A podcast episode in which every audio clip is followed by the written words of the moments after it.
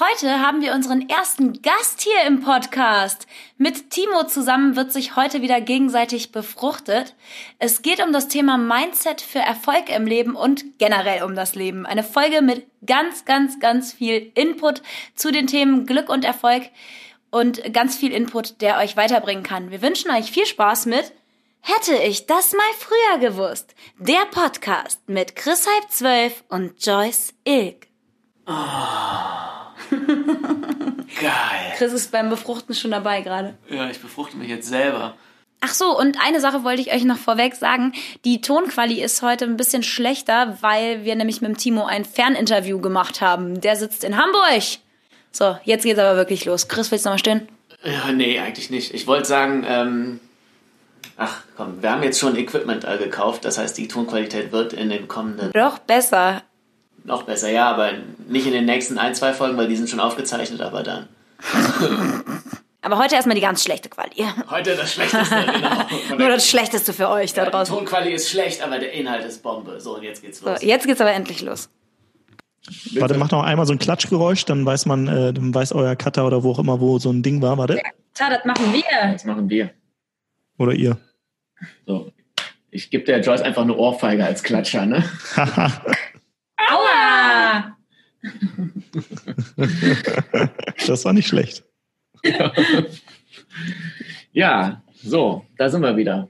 Sind wir wieder. Und heute haben wir unseren ersten Gast bei uns im Podcast. Ja, den krass, ne? Timo. Es ist mir eine Riesenehre, dass ich hier sogar euer erster Gast sein darf. Vielen, vielen Dank. Ja, richtig cool. Das erste äh, Dreiergespräch, was wir jetzt hier haben. Genau, ein flotter Dreier. Der Timo ist von dem Podcast Digitale Nomaden. Und der Timo hat uns ganz viele Tipps auch schon für unseren Podcast gegeben, weil der Timo ist nämlich Profi. Der macht das schon. Wie lange machst du das schon, Timo? Ich glaube mittlerweile fast vier Jahre. Ach, krass. Aber wir haben ja jetzt Timo nicht nur wegen dem Podcast in dem Sinne jetzt hier in unserem Podcast drin, sondern ja auch, weil er ja quasi Freiheit als äh, oberste Lebensmaxime auf, der, auf, auf der Fahne sich Digitale. Nomaden, ortsunabhängiges Arbeiten ist ja schon unabhängig, ist ja quasi schon frei. Ne? Ja, Das wolltest du sagen damit. ja, das wollte ich sagen, ja. Genau. Vielleicht können wir den Timo noch mal kurz vorstellen, in dem Ja. Sinne, woher wir den Timo kennen, kurz. Genau. Muss ich das jetzt alles machen oder willst du auch? Ja, nee, du bist auch hier die Vorstellerin. Ja, aber mein Gott, dass du noch auch ein bisschen mitredest, Chris. Ja, also wir haben den Timo auf, äh, auf einem Seminar vom Julian Hosp kennengelernt und uns spontan angefreundet. Genau.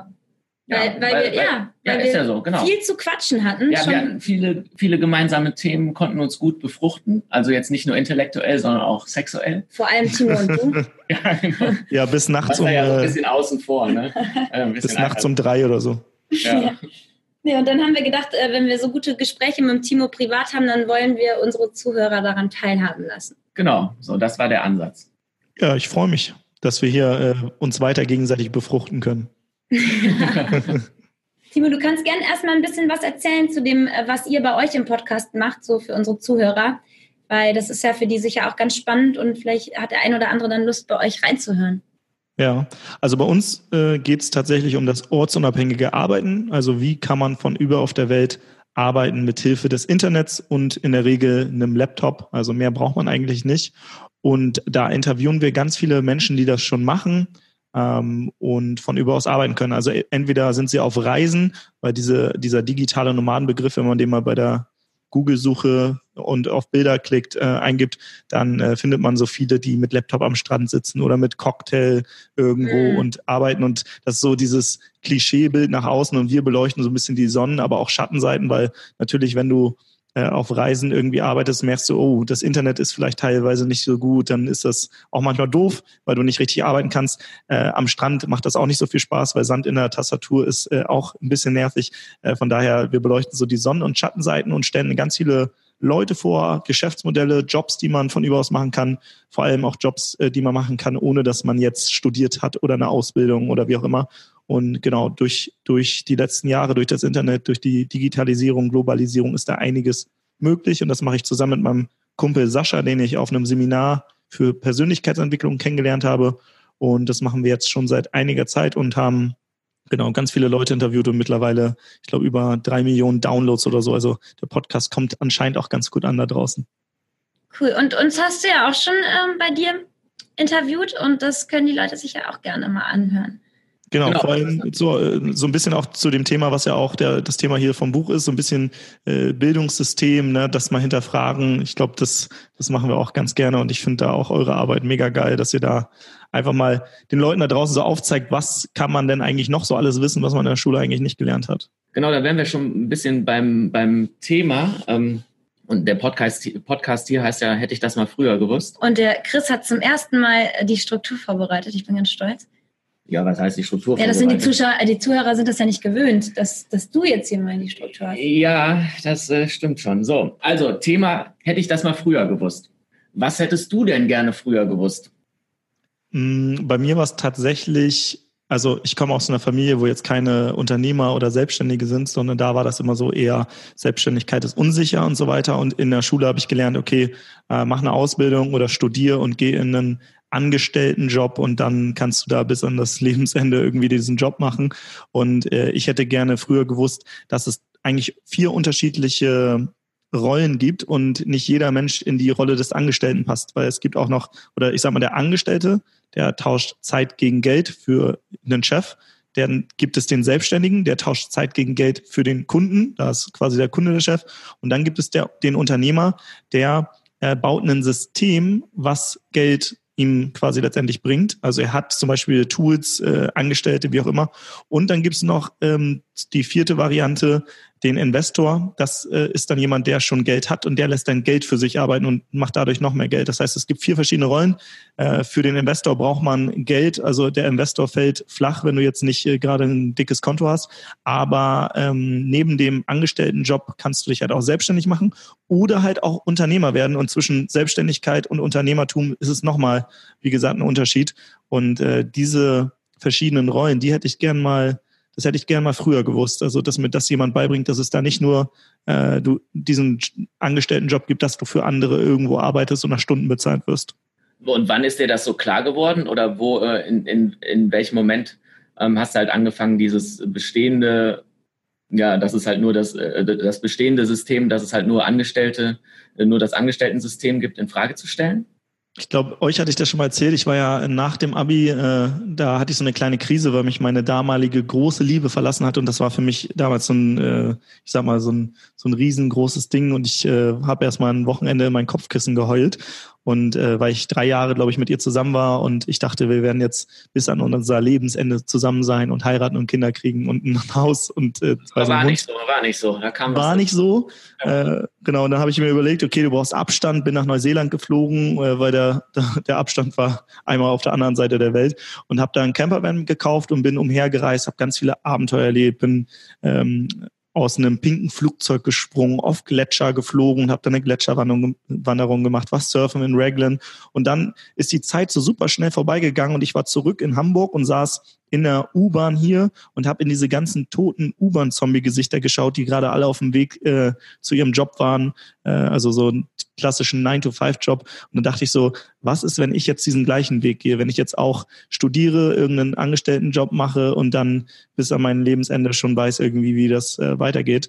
Ähm, und das war so der Moment, wo ich gesagt habe, okay, das will ich nicht. Habe mich dann beschäftigt mit den Themen Persönlichkeitsentwicklung, Unternehmertum, was für Möglichkeiten gibt es noch, weil ich kannte dieses digitale Nomadentum nicht. Und auf einem Seminar habe ich Sascha kennengelernt, aber auch noch wen anderes, und zwar den Jan. Und Jan, der war damals schon Unternehmer und der hat dann erzählt, ja, ich habe ähm, eine virtuelle Assistenz. Ich so, hä, was ist denn das? Er so, ja, das ist eine in Mexiko, die ist ausgewandert, das ist eine Deutsche, die kann Deutsch und die be äh, bearbeitet alle Anfragen von mir, weil er war Moderator. Und dadurch kann ich, habe ich viel mehr Zeit in der Woche und kann mich auf die Sachen fokussieren, auf die Moderation, was mein eigentlicher Job ist. Und sie macht alles andere, das, die Gespräche mit den Kunden, die brieft die und so weiter. Und ähm, da sie in Mexiko wohnt und da die Lebenshaltungskosten günstig sind, ähm, muss ich ihr jetzt auch kein Vermögen zahlen und sie macht das nicht nur für mich, sondern auch für andere. Das heißt, ich zahle kein volles Gehalt, sondern, weiß nicht, 400 Euro im Monat und sie macht das für mehrere und davon kann sie gut leben. Und gleichzeitig habe ich eine Angestellte, die mir Zeit beschafft, aber äh, mich nicht viel kostet. Und dann hat er noch gesagt, ja, und dann nutze ich die Tools und das. Und dann dachte ich so, oh, das ist ja voll der krasse Unternehmer, das will ich auch. Und dann bin ich immer mehr in dieses Thema digitales Nomadentum, ortsunabhängiges Arbeiten reingetaucht, weil ich so dachte, krass, der Typ ist ja cool, der arbeitet kaum, verdient aber extrem viel und kann über auf der Welt arbeiten. Und dann war das so ein bisschen, ja, mittlerweile ja, ist eine Art Mentor für mich und mittlerweile ähm, auf Augenhöhe und ähm, ich treffe ihn jetzt auch in Malaysia äh, in, im Januar wieder und vielleicht reisen wir dann auch nochmal nach Vietnam und so gemeinsam. Also der Jan, der ist äh, schon ein paar Jahre älter als ich, aber mittlerweile äh, kann ich ihm dann auch den einen oder anderen äh, Trick verraten, weil Sascha und ich uns natürlich auch weiterentwickelt haben in den letzten Jahren. Aber das war so wirklich der Start für mich in diese ganze Welt. Naja, okay, interessant. Ich glaube, Joyce hatte eine Frage. Ja, ich, nee, ich, ich, genau, ich wollte was fragen, aber es ist ein bisschen was Allgemeines. Also wenn du irgendwas nee, Konkretes nee, nee, dazu... Nee, mach du mal. Ähm, Nee, weil im Endeffekt, du hast dich ja ähm, jetzt da auch von jemandem quasi ein bisschen inspirieren lassen, sage ich jetzt mal so allgemein. Und wir wollen ja hier auch die Zuhörer zu gewissen Dingen inspirieren. Und deswegen hatte ich jetzt nochmal allgemein so an dich, du hast gesagt, ähm, es gibt unterschiedliche Menschentypen. Ne? Also es ist ja auch nicht für jeden was, die Selbstständigkeit. Ne? Für manche mhm. ist es ja auch besser, irgendwie als Angestellte zu arbeiten. Was würdest du denn sagen? Also ähm, deswegen, ich will jetzt sagen, es, äh, klar, viele Menschen sind in ihrem Job unzufrieden, wie diese U-Bahn-Zombies, die du beschrieben hast, die ähm, damit nicht happy sind, aber es gibt ja auch Menschen, die damit happy sind. Aber, aber wie, muss man schon ja. ehrlich sagen, dass der Großteil nicht, unzufrieden aber ist. Aber trotzdem, so. das haben, wissen oder haben wir ja schon oft drüber geredet, Chris, dass es Menschen gibt, denen liegt die Selbstständigkeit gar nicht anhand ihrer Persönlichkeitszüge. Und da wollte ich den Timo jetzt fragen, was, damit die Zuhörer vielleicht besser einordnen können, was bin ich überhaupt für ein Typ Mensch, weil viele haben sich damit ja noch gar nicht auseinandergesetzt. Wie kann man denn herausfinden, was da besser zu einem passt? Also was würdest du sagen, sind so äh, die, die Sachen in der Persönlichkeit, die ein Unternehmer oder ein Selbstständiger, ähm, die, einen ausmachen und äh, zu wem passt es vielleicht nicht so gut? Mhm. Also ein Angestellter, der ist eine gute Fachkraft, also der ist gut in einem bestimmten Thema und macht das gerne. Zum Beispiel, der sagt, ach, Buchhaltung, das finde ich super, das kann ich gut und das mache ich gerne. Ein Selbstständiger, der ist eigentlich das Gleiche, nur dass er das nicht für, der hat nicht so gern einen Chef, sondern will sein eigener Chef sein. Der muss allerdings aber auch noch andere Sachen können, sowas wie Kundenakquise und äh, also Verkaufen, Marketing und so weiter. Das heißt, der Selbstständige muss schon ein bisschen breiter aufgestellt sein, dass er davon leben kann. Und der Unternehmer, der versucht eigentlich gar nicht diese Fachkraftaufgaben zu machen, sondern der hat eine große Vision. Der sagt, ich möchte, keine Ahnung, äh, dass Menschen das nicht mal das Problem haben, dass sie, keine Ahnung, ähm, oder ich möchte, dass Menschen günstig von A nach B kommen. Das heißt, er sagt, er hat eine Vision und jetzt hat er zum Beispiel Manager und Angestellte und die gucken, welchen Weg finden wir dafür, dass die Leute von A nach B kommen. Das heißt, der Unternehmer, der hat nochmal eine ganz andere, der baut Systeme letztendlich. Der baut Systeme auf, die eine Lösung bieten. Der Selbstständige ist das System und der Angestellte ist im System.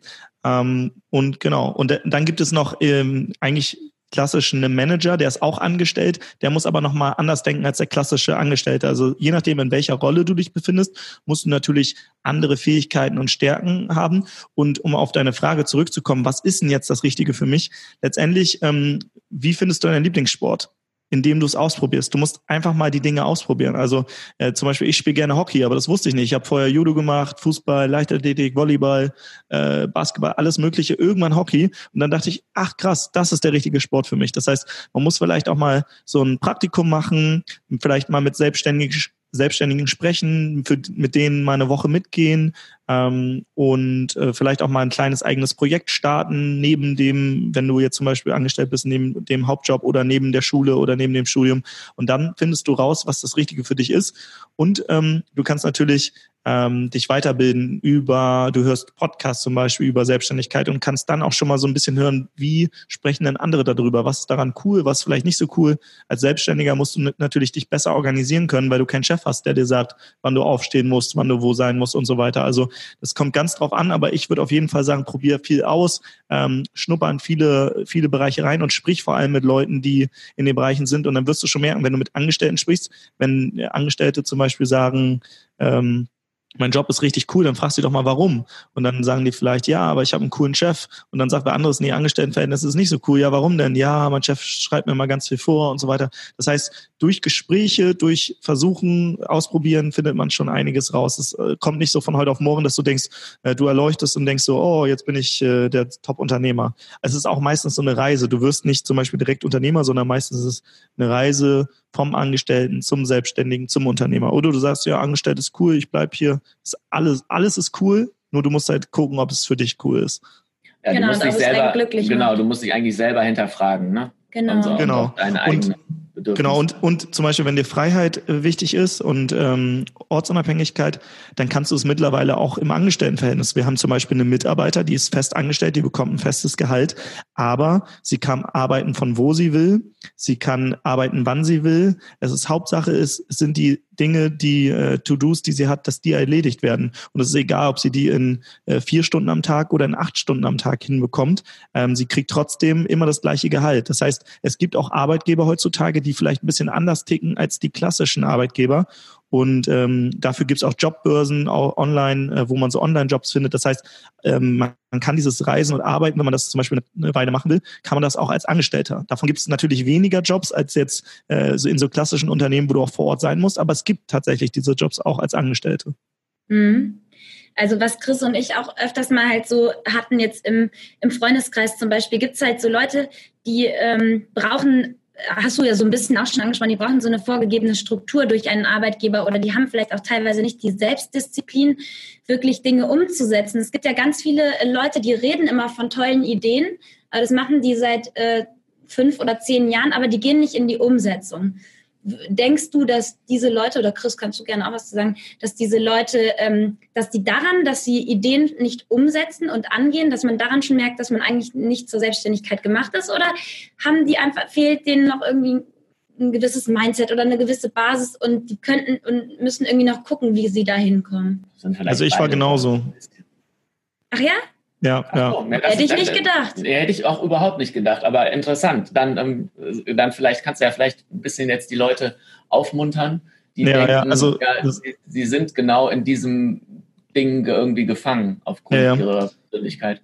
Ja, ich habe also, ich hatte es genauso. Ich habe nicht, ich bin nicht gestartet. Also, weil ich, als ich zurück war aus Neuseeland, habe ich äh, angefangen zu studieren und äh, das war Soziologie und BWL. Und nebenbei habe ich in einem Unternehmen gearbeitet, was so Team- und Führungskräftetrainings macht für Airbus, VW und so weiter. Und irgendwann habe ich gemerkt, krass, ich, ähm, ich war erst Assistenztrainer und irgendwann war ich Trainer. Und ich habe dann mit 22 stand ich vor dem VW-Vorstand und äh, oder oder Airbus, ich weiß gar nicht mehr, und habe da Trainings geleitet. Und ich dachte so, ähm, krass, das funktioniert ja voll gut ich krieg voll gutes Feedback, die laden mich hier sogar noch zum Barbecue mit ein ins Hotel und so. Anscheinend mache ich das ganz gut. Und dann habe ich mir überlegt, ja, du kannst das ja eigentlich selbstständig machen. Und dann dachte ich so, im selben Moment so eine innere Stimme, die mir sagt, ja, aber du bist zu jung, das, das klappt nur so gut, weil du das für ein Unternehmen machst und du hast das Vertrauen von dem Chef und äh, dadurch vertrauen dir die auch, die Leute. Und du kannst das ja noch gar nicht, du hast ja gar keine Coaching-Ausbildung. Und dann habe ich mir so Ausreden erzählt. Und dann habe ich gesagt, ja gut, wenn das meine Ausreden sind, dann äh, mache ich jetzt eine, eine Ausbildung und danach kann ich mich selbstständig machen. Da habe ich die Ausbildung gemacht, hat immer noch nicht funktioniert. Ich hatte nämlich Angst vor Ablehnung. Ich glaube, das geht vielen so, dass man sagt, okay, wenn ich jetzt selber die Kunden gewinnen muss und die Nein sagen, dann kratzt das ja erstmal an meinem Ego, dass ich denke, oh, ich bin nicht gut genug.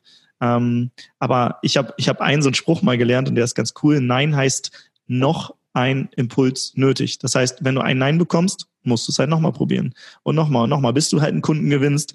Ähm, ja, aber das fällt am Anfang super schwer und das ist mir auch super schwer gefallen. Ähm, ich, ich hatte halt diese, ich war in dieser Perfektionismusfalle. Du, du willst halt starten, aber du startest nicht, weil du sagst, ja, du bist ja noch nicht perfekt genug. Ja, du mhm. musst ja erst noch eine Website haben, du musst noch dies haben und das und so weiter. Aber wenn ich eins gelernt habe, Perfektion ist eine Illusion. Es gibt keine Perfektion. Niemals kann jemand eine perfekt sein, weil Perfektion ist immer total subjektiv und wenn du gute Arbeit leistest, dann kann das für deinen Kunden schon perfekt sein und du denkst, weil du tiefer am Thema bist, ah, ich könnte es noch besser machen, ich könnte hier noch was verfeiern und so. Ja, das stimmt, aber wichtig ist, dass man erstmal mit irgendwas startet und auf dem Weg sich dann stetig verbessert und das Feedback, was man bekommt, auch wieder einarbeitet.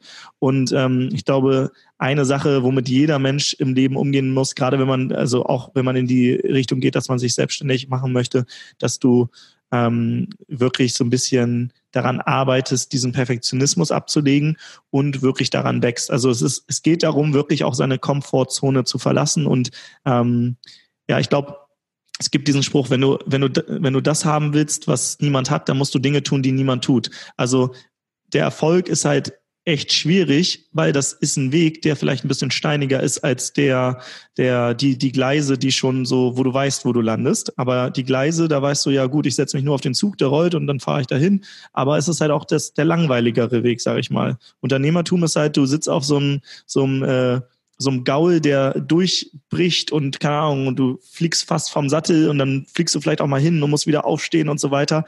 Äh, aber am Ende des Lebens hast du vielleicht Dinge gesehen, die andere nicht gesehen haben, weil sie nur diesen Standardweg, diese Gleise verfolgt haben. Und das, da muss jeder wissen, bin ich so der Typ, der eher auf den Gleisen unterwegs sein will, oder bin ich der, der vielleicht mal so einen verrückten Hengst reiten will, der, der, den man aber erstmal zäh, zäh, zähmen muss. Ja. Mhm. Ja, Du hast ja auch so gute Metaphern wie der Chris. Danke. Ja, äh, macht er super, ne, der ja, Timo. Ja, ja. Da merkt man, dass er sich auskennt. Ja. ja, also Perfektion, ich meine, das Thema hatten wir ja auch schon in unseren privaten Gesprächen oft. Ähm, erstens hemmt Perfektion die Aktion halt, ne? Also die, dass man in, in die Tat, Sachen in die Tat umsetzt. Mega. Und, ja. und aber auch, ähm, es ist halt ein Glückskiller. Also auch da wieder der Hinweis auf unser Buch könnt ihr dann da noch genauer nachlesen oder werden wir wahrscheinlich auch in einem anderen Podcast hier ähm, zu einem anderen Zeitpunkt nochmal genauer erläutern. Aber ähm, ja. Und das beinhaltet ja auch irgendwo, wenn man etwas perfekt machen möchte, dass man keine Fehler machen möchte. Ja, und das ist wieder genau also, dieses Angst vor Ablehnung, das was Angst ja auch vor was falsch machen ja. oder zwischendurch mal hinfallen, weil es muss ja. ja alles perfekt sein, es darf ja nichts schief laufen, muss alles glatt laufen. Das ist ja auch Quatsch. Aber das wird einem ja, das haben wir auch schon gehabt, in der Schule schon beigebracht. Genau, deswegen dass äh, die Info oder die, die Lehre an die Zuhörer, macht euch frei von Perfektion und Fehler machen ist okay. Fehler machen ist okay. Und Man versucht, muss immer lernen. Ja, Scheiter heiter, sage ich auch immer. Scheiter heiter, ja. Es hört sich an wie Hyper Hyper ja. von Scooter. Hyper Hyper. heiter. Scheiter heiter. ja, ähm, so, jetzt habe ich den Faden verloren. Oh. Ähm, halt immer mit einem Lächeln. Also wenn du mal, ich sag mal, der Boxweltmeister weiß halt auch, wenn er in den Ring steigt, dass er halt ein paar Mal auf die Fresse bekommt. Das heißt, ja. äh, wenn er den Titel haben will, dann ist ihm halt bewusst, dass er halt mal einstecken muss. Aber er ist halt auch derjenige, der zum Schluss da steht und äh, wo der Arm hochgerissen wird und wo gesagt wird, hier, er ist der Champion of the World oder wie auch immer. Das heißt, wer viel erreichen will, muss halt sich äh, bewusst machen, dass dieser Weg, äh, dass man da halt auch den ein oder anderen Haken bekommt und da einfach zu sagen, danke, und dann kriegst du noch einen ins Gesicht, danke, und dann kriegst du noch einen ins Gesicht, danke, ich darf lernen, ich darf lernen, ich darf lernen, ich darf lernen. Und irgendwann merkst du, ach krass, bam, ausgewichen, nochmal ausgewichen, nochmal ausgewichen, weil du gelernt hast und aus diesen Misserfolgen hast du dann gelernt, wie du es demnächst richtig machst. Du hast trainiert. Ne? Du bist nicht der beste, der, der beste Boxweltmeister wurde auch nicht geboren oder ich als Hockeyspieler, ich konnte auch nicht von Anfang an sofort gut spielen, sondern es ist halt ein Training. Und ich glaube, das muss man halt einfach so ein bisschen sehen und nicht dieses, ah, wenn ich einmal scheitere, habe ich verloren. In der Schule wird einem nämlich beigebracht, du schreibst einen Test und nach diesem Test kriegst du eine Note. Ah, und dann hast du zum Beispiel da eine 5 stehen und das ist eine schlechte Note. Und dann wird dir gesagt, ja, du bist schlecht. Aber im echten Leben ist es nicht so. Im echten Leben schreibst du einen Test und wenn du eine schlechte Note hast, dann kannst du den Test einfach sofort nochmal schreiben und dann kriegst du wieder eine schlechte Note. Kannst du ihn nochmal schreiben, kriegst wieder eine schlechte Note. Bis du irgendwann den Test so oft geschrieben hast und dann merkst, ach krass, so ist die Lösung. Und irgendwann schreibst du eine 2 und irgendwann eine 1 und dann schreibst du nur noch Einsen, weil du einfach den Test so oft gemacht hast, dass du einfach weißt, was auf dich zukommt. Und ähm, deswegen ist Schule halt äh, nicht repräsentativ für das Leben, aber trotzdem wird einem da so ein bisschen abtrainiert, dieses Ausprobieren, das Versuchen und das Scheitern. Aber in Wirklichkeit ist Scheitern super geil, äh, wie wie Edison sagt. Ne, er hat äh, tausendmal hat er versucht, die Glühbirne zu, äh, zu erfinden, hat es nicht geschafft und dann hat er gesagt, geil, ich habe jetzt tausend Wege gefunden, wie die Glühbirne nicht äh, produziert wird oder erfunden wird. Und irgendwann hat er es geschafft. Und so mit dieser mit diesem Mindset, mit dieser Mentalität sollte man im Leben äh, vorangehen. Dann dann kann man auch, dann ist man auch viel glücklicher. Dann sagt man nicht, oh, es hat nicht geklappt, sondern ach geil, ich habe jetzt einen Weg gefunden, der nicht nach, Weg, äh, nach Rom führt, jetzt muss ich einen anderen Weg finden. Ja, genau. Äh, sehen wir, glaube ich, genauso. Also es gibt keine Fehler, außer man versucht, alle Fehler zu vermeiden. Ähm, Joyce, wolltest du noch was dazu sagen? Sorry. Ich, Joyce hat hier gerade wieder ein Video gemacht. Ich hab, ja, was heißt, ja, also wie, das kann ich doch gleich in die Story machen, ja, also, dass ich so zwei, ich Sätze, zwei schlaue Sätze von Timo mit reinnehme. Ja, ist ja schön. So eine, Wenn das okay ist für dich, Timo. Klar, meine Postkartensprüche kannst du alle mit reinnehmen. ja. ähm, ich habe aber wolltest, Ja, äh, glaube ich. Ja. Du kannst ja auch viele Sachen auf einmal machen. Ne? Ach, hör doch auf. Ja. Geschminkt habe ich mir auch noch parallel. Genau. Ähm, wolltest du noch was dazu sagen? Nee, äh, fand, hat der Timo sehr gut zusammengefasst. Ja, hat, und äh, entspricht ja. ja. auch unserer Meinung. Genau. Äh, sehe ich ganz genauso. Dann kommen wir quasi jetzt hier zum nächsten Punkt auf meiner Struktur, Frage Nummer zwei. Strukturliste. Frage Nummer zwei. Wie lang ist dein Penis? Geil. Gehört zu, hätte ich das mal früher gewusst, unbedingt dazu. Genau. So, ähm, nein, wenn du eine Lebenslehre ähm, quasi dich auf eine Lebenslehre festlegen müsstest, was, äh, was wäre die wichtigste Lektion für ein glückliches Leben in deinen Augen? Die, wichtige, die wichtigste Lektion für das Leben ist, jeder Mensch hat eine andere Realität. Weil wir Menschen, wir nehmen die Welt durch unsere Sinne wahr. Also wie wir sehen, wie wir hören, wie wir fühlen, wie wir riechen, wie wir schmecken. Und unser Gehirn ist so pro programmiert, dass es nur einen Bruchteil von dem, was es gerade wahrnehmen könnte, wahrnimmt, weil sonst unser Gehirn total überfordert ist. Das heißt, jeder Mensch macht in der gleichen Situation andere Erfahrungen und schaut durch andere Brillen. Das heißt, jeder Mensch hat so eine Brille und irgendwann verfestigt diese Brille und ähm, jeder hat andere Filter. Das heißt, es gibt nicht die eine wahre Realität. Also die gibt es vielleicht, aber die kann kein Mensch wahrnehmen. Das heißt, jeder Mensch hat eine andere Realität. Wenn du also jetzt auf einen Menschen triffst und ihr euch nicht gleicher Meinung seid, dann ist das, weil zwei unterschiedliche Realitäten aufeinander treffen. Das kann man sich so vorstellen, wie so, wie so zwei zwei Kreise, die man übereinander legt und dann gibt es so eine Schnittmenge, da ist man so gleicher Meinung und dann gibt es so auch eine bei jedem so eine so eine Fläche, wo man unterschiedlicher Meinung ist.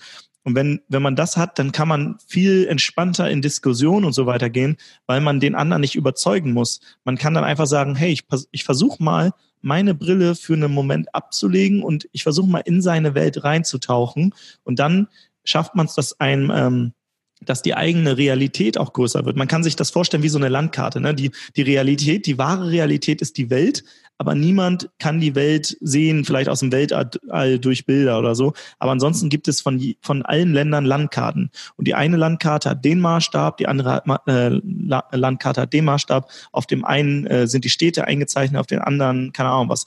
Das heißt, jede Landkarte ist unterschiedlich. Und die Landkarte ist aber nicht das Gebiet, weil das Gebiet würde niemals auf so eine Landkarte raufpassen, sondern es ist ein anderer Maßstab. Und ich glaube, das ist wichtig zu kapieren, dass andere Menschen andere Landkarten, also andere Filter, andere Brillen haben, um die und so auf die Welt schauen und deswegen nicht andere zu verurteilen, wenn sie andere Meinung sind, sondern zu sagen, okay, interessant sehe ich jetzt nicht so, aber ich versuche mal die Brille aufzusetzen, bewusst von demjenigen, um mich mal so reinzuspüren. Warum denkt er so? Warum, zum Beispiel, ne, nehmen wir jetzt mal ein krasses Beispiel. Jemand ist Nazi. Warum ist dieser Mensch Nazi? Ich finde, ich finde es nicht, also ich finde es nicht cool, wenn jemand Nazi ist. Und jetzt setze ich mal meinen Filter auf und sage, okay, warum ist er so geworden? Vielleicht, welche Erfahrung hat er gemacht? Wo ist er aufgewachsen? Hatte er vielleicht keine Freunde? Ist er dann in so einen Kreis reingekommen, wo er auf einmal Anerkennung bekommen hat? Und keine Ahnung, und wurde er dann so ein bisschen gebrainwashed? Also warum denkt der so, wie er denkt? Weil er andere Erfahrungen gemacht hat, andere, vielleicht hat er auch krasse Schicksalsschläge hinter sich gehabt in einer Zeit und da ist dann, äh, hat ihn jemand irgendwie getröstet, der halt ihn mit diesem Ding in, in Verbindung gebracht hat oder so. Also Warum ist, warum denkt ein Mensch, wie er denkt? Das heißt nicht, dass du alle Nazis jetzt toll finden musst, sondern dass du ab und zu dir trotzdem mal bewusst machst, okay, Menschen haben andere Realitäten und dich dann mal bewusst versuchst, warum ist jetzt dieser Mensch so, wie er ist? Auch wenn ich das nicht bin, ich, ich lebe anders. Ich glaube, dann würde es viel weniger Kritik, äh, Krieg geben, wenn jeder Mensch so denken würde, dann würde es halt ja, dann würde man sich gegenseitig nicht mal so hassen und angreifen und keine Ahnung, Fremdenfeindlichkeit wäre viel weniger und ich glaube, die Welt wäre ein besserer Ort. Äh, so Next Level Empathie. Ja. Weil Empathie, also es hört sich ja nach so einer Hochleistungsempathie an. Einfach, also einen Schritt weiter als die meisten Menschen so Empathie empfinden halt, ne? Ja, das kann ich auch nicht immer, aber mal ab und zu bewusst sich klar zu machen, gerade wenn du vielleicht spürst, irgendwie habe ich da keine Sympathie gerade für diesen Menschen, dann mit nicht mit Mitleid, sondern mit Mitgefühl einfach mal so ein bisschen da reingehen und gucken, warum, warum ist das jetzt so? Mhm. Einfach mal versuchen mitzufühlen, auch wenn es schwer ist, auch wenn das eine komplett andere Realität ist.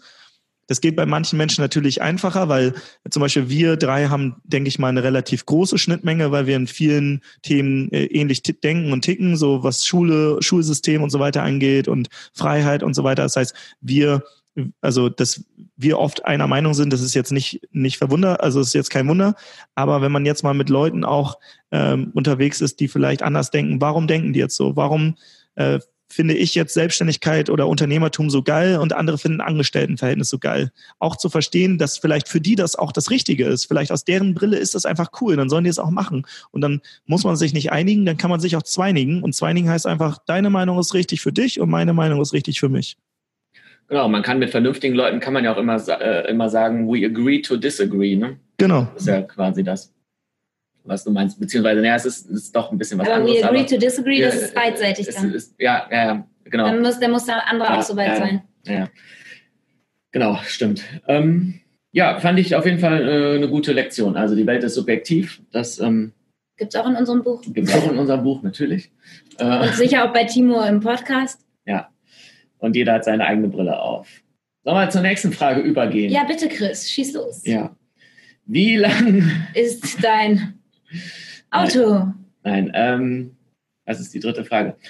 Wenn es eine Person gäbe, die, die allwissend ist und du könntest ihr eine Frage stellen, welche Frage würdest du ihr stellen? Oh, das ist eine geile Frage. Also mir sind gerade mehrere, mehrere hochgekommen. Einmal, einmal sowas wie, äh, sowas wie, gibt es oder gab es Jesus oder so? Das wäre, das wäre eine coole Frage. Ähm, Ja. Oder ach, eine Frage, ey. Was ist der Sinn des Lebens? Ja, lustig, das 42. ist dann, was ist der Sinn des Lebens? Das wäre die letzte Frage von uns an dich gewesen, die Ja. ich hier auf meinem Zettel habe. Also, also ich glaube, ich hätte, also ich hätte so unglaublich viele Fragen, dass ich wirklich lange überlegen würde. Welche Oder nee, okay, ich habe sie, ich habe sie. Ich würde, ich würde fragen, welche Frage sollte ich dir stellen, die Sinn macht? Ja, aber du hast ja nur, ja, okay. Und Aber dann, dann und kriegst du die Antwort nee, ja die nicht Antwort mehr. musst du ja selber suchen dann. Ja. Okay, wie ist, wie ist die Antwort auf die Frage, die, die jetzt am sinnvollsten wäre? Okay, ja, ja. Und dann kriegst du so eine Antwort, wo man denkt, was soll denn dazu die Frage sein? Ja, 42 oder so, das war doch bei diesem einen Roman, oder nicht? Echt? Ja, Ja, ja.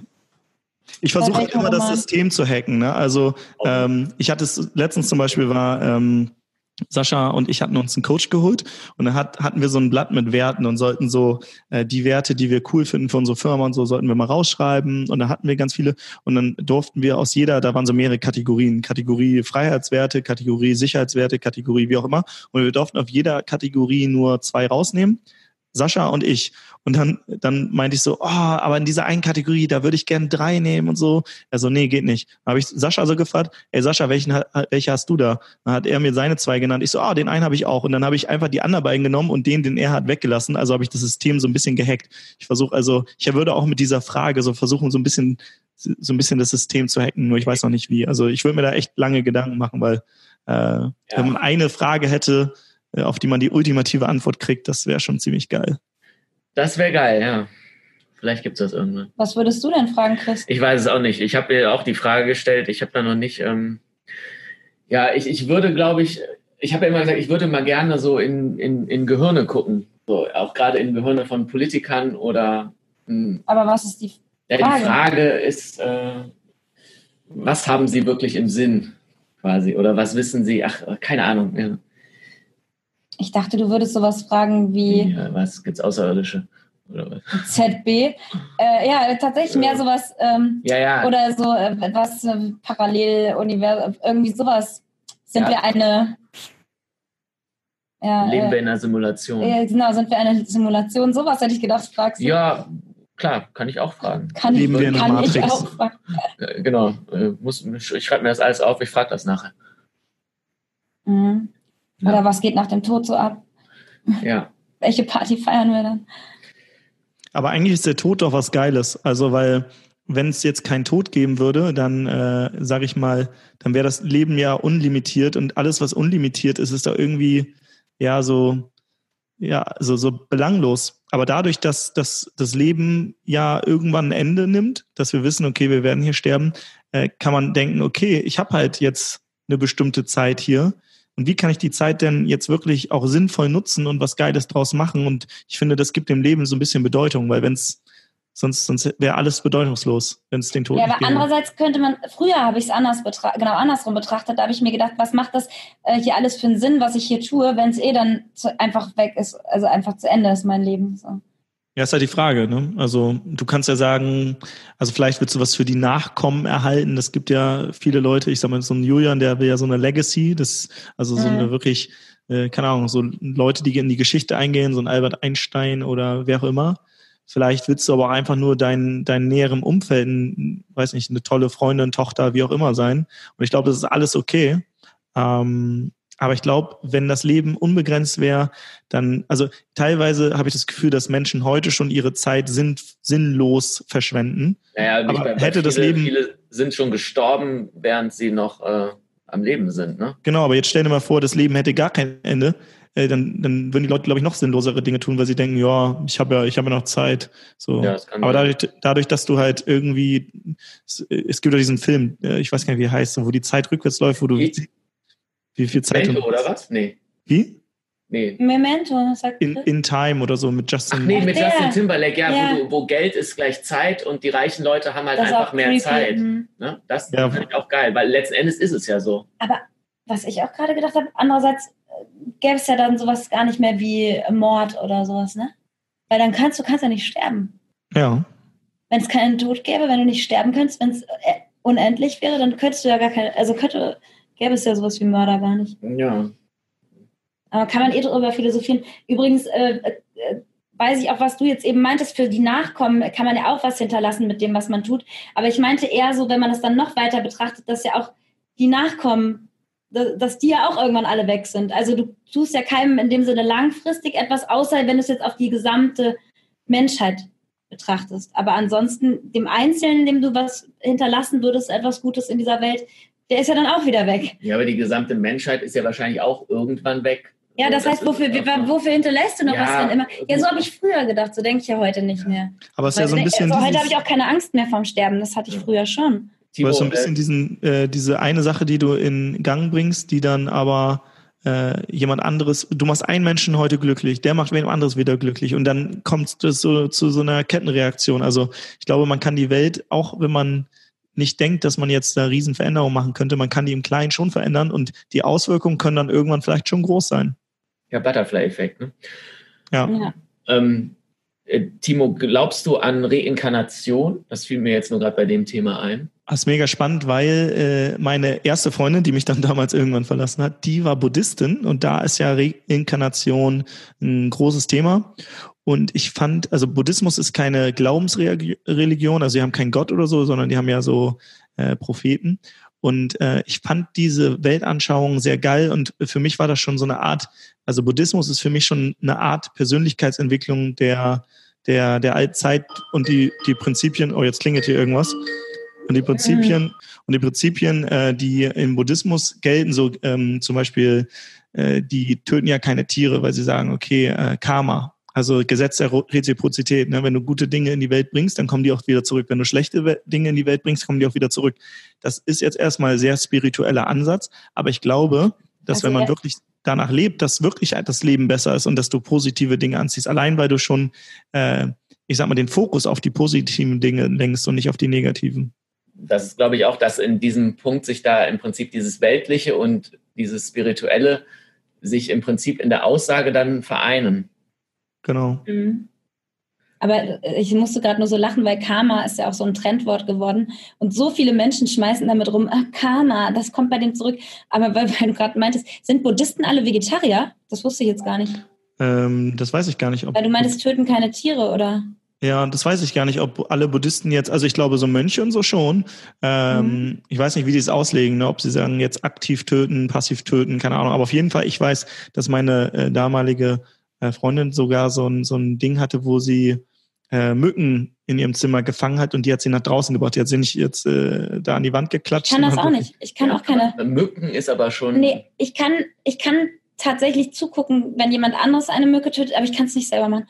Ich, also, ich, da, ich bin auch krass. Oder auch bei Ameisen, ne? Ich habe ein schlechtes Gewissen, wenn ich versehentlich auf Ameisen trete. Wirklich, Ja. das ist krass bei mir. Aber deswegen, ich, viele Menschen benutzen dieses Wort Karma halt mittlerweile so, so schnell, obwohl sie sich Ja. selber gar nicht nach diesen Richtlinien verhalten. Ja, Ne? Karma ist auch so ein Instagram-Trendbegriff, oder? Ja, und dann denke ich mir, Also, voll viele von denen, die das ja. immer benutzen, der, die haben selber nicht so das gute Karma. Äh, ich habe auch eine Person gerade im Kopf. Ja, aber egal. Hm.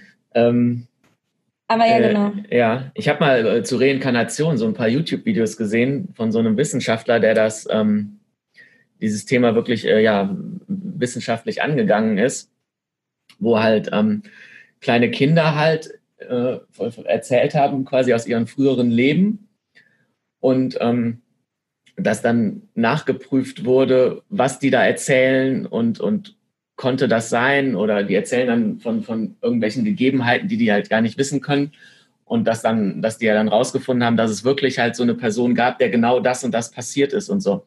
Also ähm, Entweder haben die Kinder ein übernatürliches Wissen oder ist das Reinkarnation, so meinst du quasi? ja, es ist zumindest ein ganz interessantes Thema, weil ähm, ja, weil ich Ja. glaube auch da, ich weiß, dass ich nichts weiß. Ne? Es kann sein, dass das Quatsch ist, es kann aber auch sein, dass es einfach so ist. Ja, ich glaube, ich glaube, ausschließen kann man es nicht, aber du kannst halt auch nicht beweisen. Das ist halt die Frage, das ist halt so die, diese Glaubensfrage. Jetzt glaubst du dran Genau. oder nicht so. Und Genau. ähm, Ja. ich glaube, durch das, an das man glaubt, kann man auf jeden Fall seine eigene Realität beeinflussen. Also wenn du glaubst, die Welt ist ein positiver Ort, dann glaube ich, dass die Welt in, also aus deiner Sicht wahrscheinlich auch positiver ist und dir auch positiver gestimmt ist. Wenn du aber die ganze Zeit sagst, ah, ich fokussiere mich auf das Negative, irgendwie, ja, alles ist doof, dann wirst du auch ein negativeres Leben haben. Ich glaube, das ist so, man nennt das ja auch, äh, ich glaube, RAS, also retikuläres äh, Aktivierungssystem. Äh, wenn man sich zum Beispiel, es gibt dieses eine Beispiel, du willst dir irgendwie ein Auto kaufen oder hast dir gerade ein Auto gekauft in Rot, auf einmal siehst du überall rote Autos, weil du dein Filter auf einmal jetzt auf diese rote, roten Autos ausgelegt ist.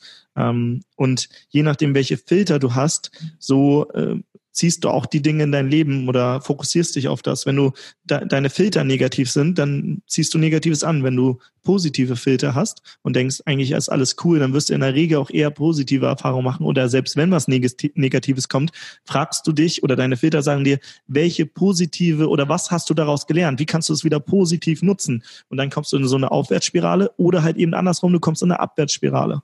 Ja, genau. Da hast Voll. du, hast du vollkommen recht. Also die Fähigkeit des Gehirns ist ja, ist ja Dinge auszublenden und dementsprechend, wie dein, dein Mindset halt ist, ähm, blendest du halt Chancen aus oder du blendest äh, negative Sachen aus. Aber auf jeden Fall ist die größte Fähigkeit des Gehirns halt, Sachen auszublenden und ähm, dadurch siehst du das halt, was du sehen willst. Ja, ich hatte mal, ich habe mal einen Unternehmer interviewt, der hat äh, Handy.de und Blau.de gegründet. Der hat, glaube ich, das für 50 Millionen oder so verkauft, Dirk Freise.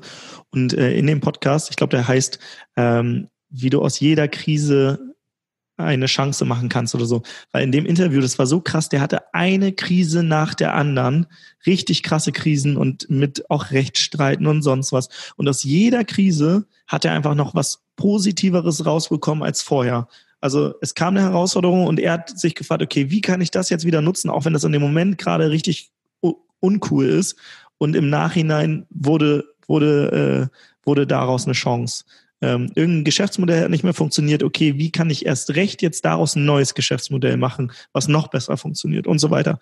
Und äh, das finde ich krass bei so erfolgreichen Leute, äh, Leuten, dass die wirklich sich auf das fokussieren, was sie beeinflussen können und nicht auf die Umstände, die man halt nicht beeinflussen kann.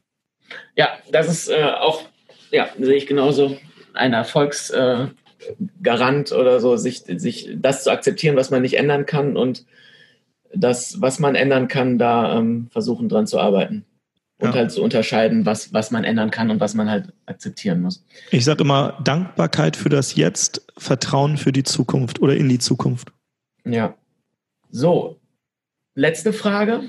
Die hast du ja eben schon Ja, angekündigt. was ist der Sinn des Lebens in deinen Augen? Neues spielerisch erkunden. Also Ach ja, das, das, ist hatten wir ja schon mal im Genau. privaten Gespräch, ja. Genau, das ist also mein persönlicher Sinn des Lebens. Also ich glaube, es gibt keinen allgemeinen für jeden, aber mein persönlicher Sinn ist neues spielerisch erkunden, ähm, weil ich gerne neue Erfahrungen mache. Ich nicht, ich, ich liebe es zu wachsen, Dinge zu erfahren, mich weiterzuentwickeln. Deswegen neue Dinge äh, erkunden, die man noch nicht entdeckt hat. So ein bisschen die Entdecker, ne, damals irgendwie, keine Ahnung, so ein Columbus oder Vasco da Gama, die sich aufmachen und äh, andere Teile der Welt entdecken. Oder ich mag es auch einfach die Psychologie der Menschen, von mir selbst, von anderen.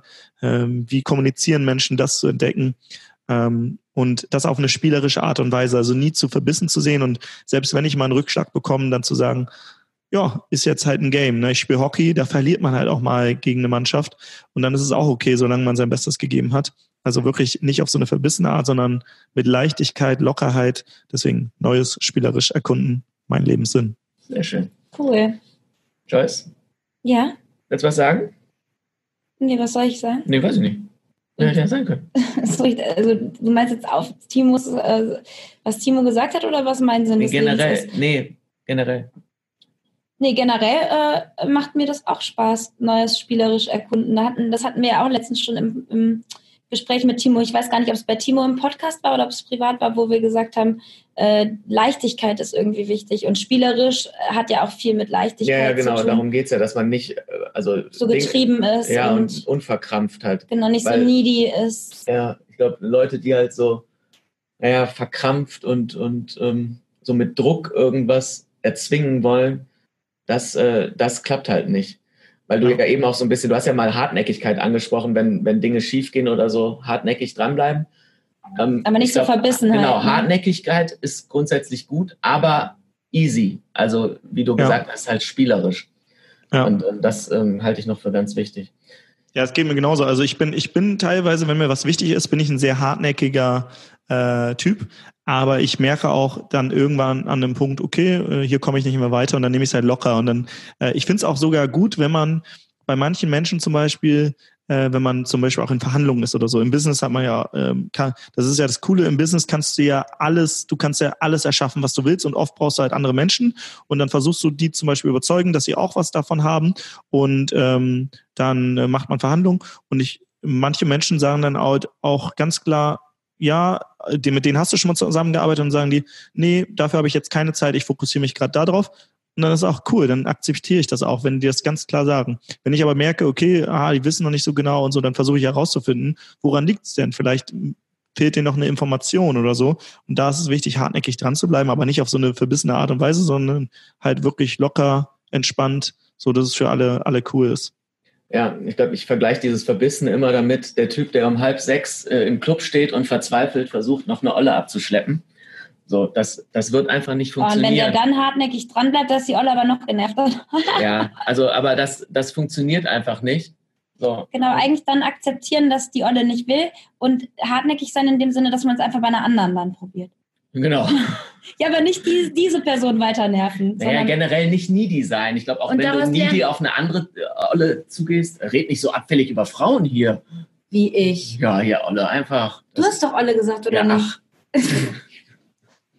ähm, ähm, ähm, ähm, ja, dieses needy und, und zwanghaft, das needy spiegelt das ja irgendwie alles da drin, dieses verkrampfte und ich, ich, ich habe irgendeinen Mangel. So, und aus einem Mangel heraus, ich glaube, das ist vielleicht der, das ist dann auch wieder esoterisch, so Mangel ist eine, ist eine niedrige Schwingung irgendwie.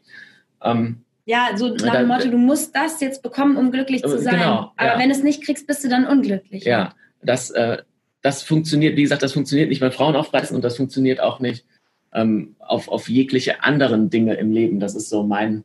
Ja, ich hatte, ich habe so ein Beispiel und zwar war ich, war ich irgendwann mal feiern, hatte mega den coolen Abend, wollte dann mal nach Hause und dann war die Schlange an der Garderobe so lang und dann stand vor mir so ein Mädel, die hat gerade irgendwie auf ihr Handy geguckt und irgendwie was gemacht und wollte wahrscheinlich auch weg und äh, war gerade mit keinem da. Und dann habe ich ihr einfach so auf die Schulter getippt und äh, sie ist so, hat sich so umgedreht. Ich so, hey, ich bin Timo, wer bist du? Sie so, was geht dich das an? Also war so erstmal so, wow.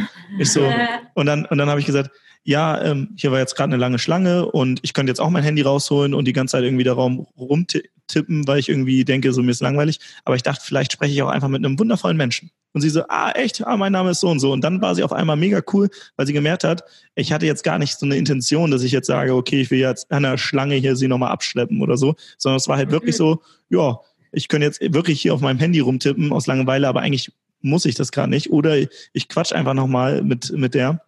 Und das war dann mega witzig. Wir standen dann zehn Minuten, haben gequatscht, uns kennengelernt und dann haben wir uns noch so, weiß nicht, mit den, ich meinte so zu ihr, ja, gib mal, weil da war so ein, an den, an der Garderobe waren so zwei Typen und der eine war so ein schwarzer Typ mit so Goldketten. Ich so, ja, gib mir mal so eine Faust, so eine Ghetto-Faust und so. Und sie so, nee, mach du mal. Und dann hatten wir noch voll Spaß, haben mit den Typen wirklich noch so Ghetto-Faust gegeben und so. Sie ist dann nach Hause gegangen, ich bin nach Hause gegangen, alles war cool, weil es halt spielerisch war und ich, ich hatte keine Intention und das hat sie, glaube ich, gespürt. Wenn sie aber gespürt hätte, okay, der will jetzt irgendwie nochmal drauf anlegen, ich glaube, dann, äh, dann wäre es irgendwie wahrscheinlich eskaliert, weil sie schon dachte, so am Anfang, wahrscheinlich wurde sie an dem Abend schon 10.000 Mal angesprochen und hat deswegen so reagiert, ne? Ja, genau, Frauen haben Weil ja ich eh habe mich nämlich schon gefragt, warum die so eine negative Einstellung hatte. Nur wenn man angesprochen wird, ist das ja noch nicht so, dass man so reagiert, was geht dich, das das habe ich noch nie gesagt, was geht dich das an? Ja, aber es gibt schon Frauen, die halt so dieses Schutzschild halt haben, was man zum Teil halt natürlich auch ein bisschen verstehen kann, wenn Ja. sie halt genervt sind. Also ich finde auch da gibt es wieder dann diese zwei Realitäten. Ne? Grundsätzlich Genau. Ja, aber man, muss halt, doch erst kurz, zumindest kurz einschätzen, äh, wer ist mein Gegenüber überhaupt, bevor ich so Ja, abfällig wenn reagiere. man reflektiert ist, sollte man das auch. ja, deswegen war die mir jetzt spontan unsympathisch, aber anscheinend war es ja dann trotzdem noch nett mit ihr. Nee, die war cool drauf. Das Ding ist, äh, das ist, da sind wir wieder bei den unterschiedlichen Realitäten.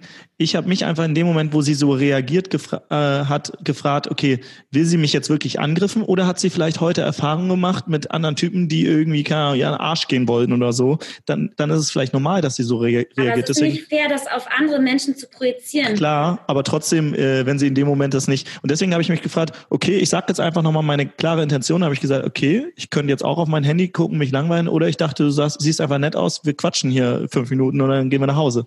Und Mhm. als ich meine Intention klar gemacht habe und sie wusste, ah, okay, alles cool.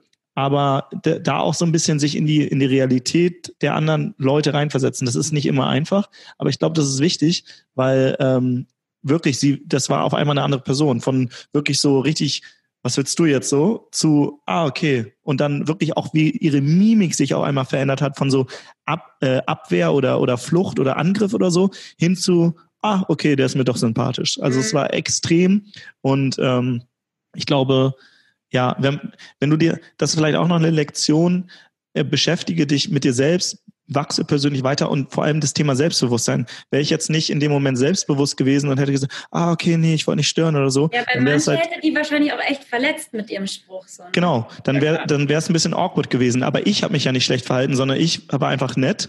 Und Ja. in dem Moment, wo sie sich so verhält, kann ich ja nochmal checken, okay, ich mache einfach nochmal klar, ich bin ein cooler Typ.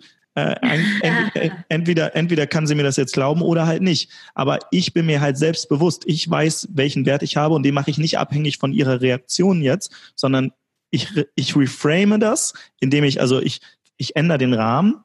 Ich nehme das jetzt und sage, okay, sie hatte vielleicht gerade schlechte Erfahrung. Ich versuche es jetzt einfach nochmal auf eine andere Art und Weise. Und wenn sie, wenn sie dann nochmal komisch reagiert, denke ich mir so, okay, schade, ist, sie hat sich anscheinend noch nicht so mit Persönlichkeitsentwicklung beschäftigt, äh, sonst hätte sie anders, anders reagiert. Aber ich mache das nicht von, von der anderen Person abhängig. Und da diese Angst vor Ablehnung, die ich vor einigen Jahren noch ha hatte, die habe ich aber auch nur verloren, weil ich immer wieder so eine Comfortzone-Challenges gemacht habe, die vielleicht jetzt nicht sofort easy machbar sind. Also ich hatte da auch am Anfang, wenn ich irgendwie Mädel angesprochen habe oder jemand Fremdes oder auf der Bühne stand und einen Vortrag gehalten hat, hatte ich erstmal Herzklopfen und so weiter. Mittlerweile ist es einfacher geworden, weil es ja in meiner Komfortzone liegt. Aber es ist am Anfang super schwer. Und ich glaube, das auch vielleicht noch ein Tipp. Geht so oft wie ihr könnt aus eurer Komfortzone raus. Gerade bei Dingen, die jetzt, wo ihr wisst, danach sterbt, also wird man nicht sterben.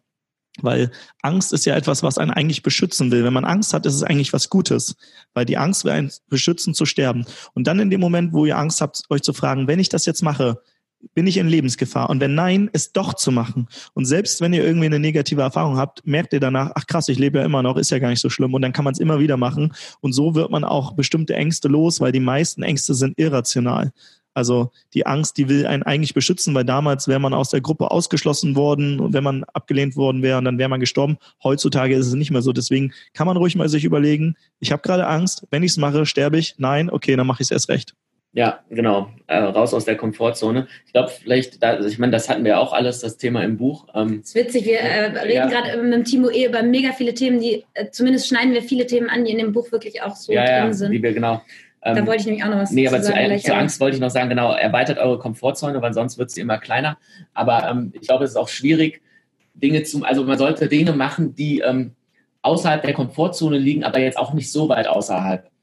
In kleinen ja. Schritten. In, in, kleinen Schritten. Und dadurch die Komfortzone Schritt für Schritt erweitern, weil irgendwelche Sachen machen, die meilenweit draußen sind, da ist die Hürde dann einfach, glaube ich, zumindest oft zu hoch und dann macht man es nicht und, und suhlt sich dann in der Ausrede und dann hast du wieder diese negative Rückkopplung, dass du sagst, ja, gestern habe ich es ja auch nicht gemacht und mache ich es heute auch nicht. Deswegen ja. Äh, Sachen, sich Aufgaben suchen, die halt, die halt eine Überwindung sind, aber jetzt auch nicht zu krass, dass ich hier äh, Schweißausbrüche habe und sonst was. Mhm. Ähm, und, und jetzt, wenn man das in Bezug auf Frauen ansprechen, das ist ja so ein typisches Ding für, für Männer, kann man ja auch erstmal, weiß ich nicht, mit in die Augen gucken und lächeln oder so anfangen. Also es gibt ja immer noch, man kann diese Stufen ja irgendwie dosieren. Ja, oder, oder halt eine indirekte Ansprache, ne, dass du halt nicht hier gleich den, den schlechtesten Anmachspruch überhaupt bringst, sondern du sagst, äh, bist im Supermarkt und äh, stehst, äh, stehst irgendwo und fragst einfach mal, gehst zu einer hin und sagst, hey, könntest du mir kurz helfen? Weißt du, wo hier das Backpulver ist? Ich, ich will einen Kuchen backen für meine, ja, für meine Mutter. Ja aber gut, ich, das kommt ja immer gut. Du musst eigentlich fragen, wo sind denn hier die XXS-Kondome? das ist eigentlich auch ein geiler. Für, das musste man machen. Für, für Street Comedy. Ja, das, das ist eigentlich, haben sie keine XXS-Kondome? Okay, lass uns das machen, wenn ich Bock drauf. Neue Content-Idee gekommen. Ja, ich schreibe es mir kurz auf, so bevor ja. wir es vergessen.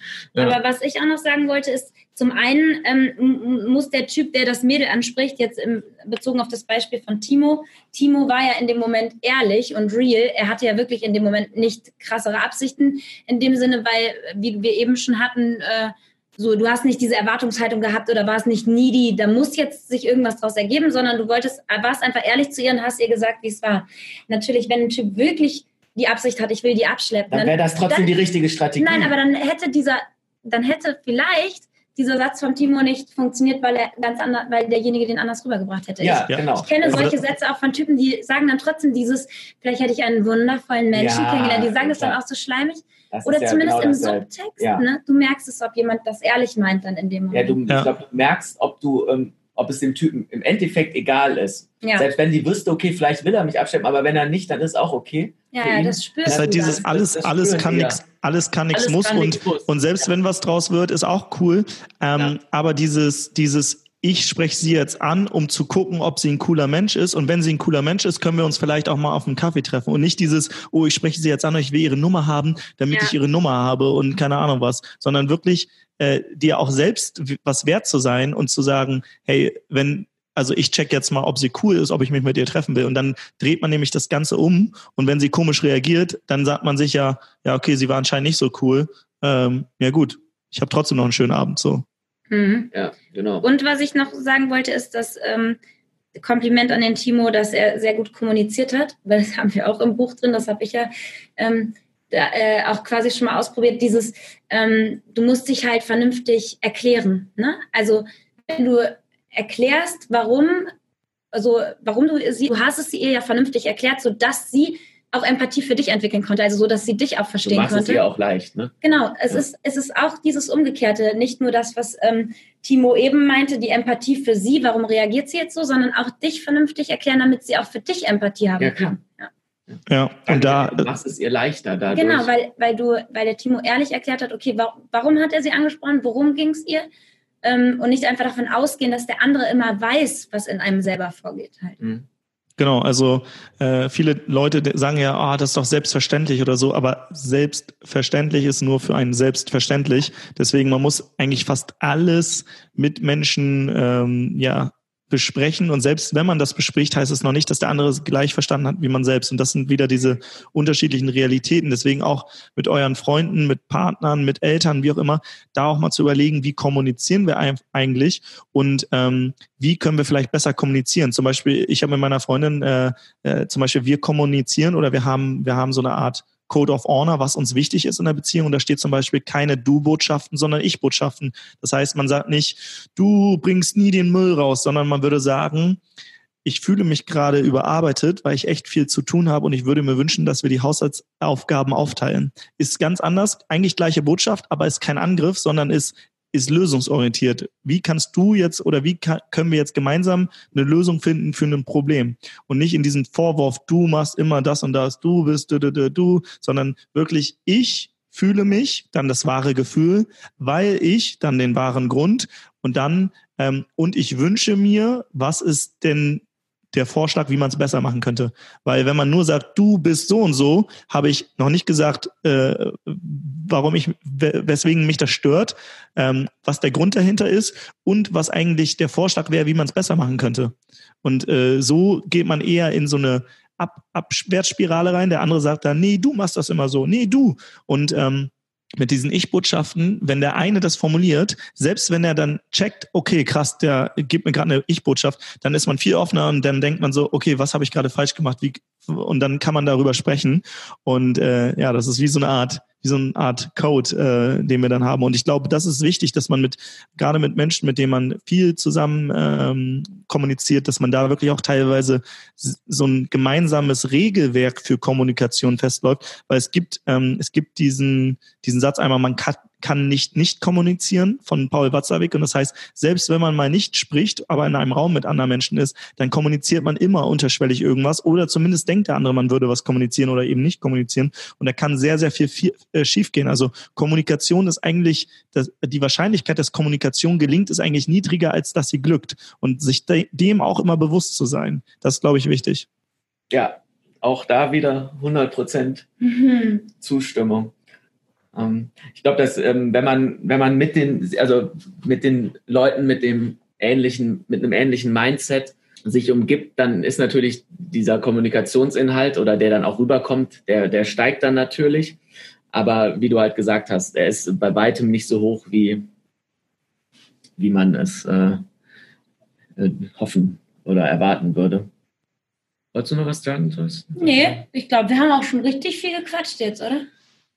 Ja. Da haben wir wieder einen rausgehauen mit euch beiden. Äh, ja. Wir quatschen immer, wir quatschen immer Stunden.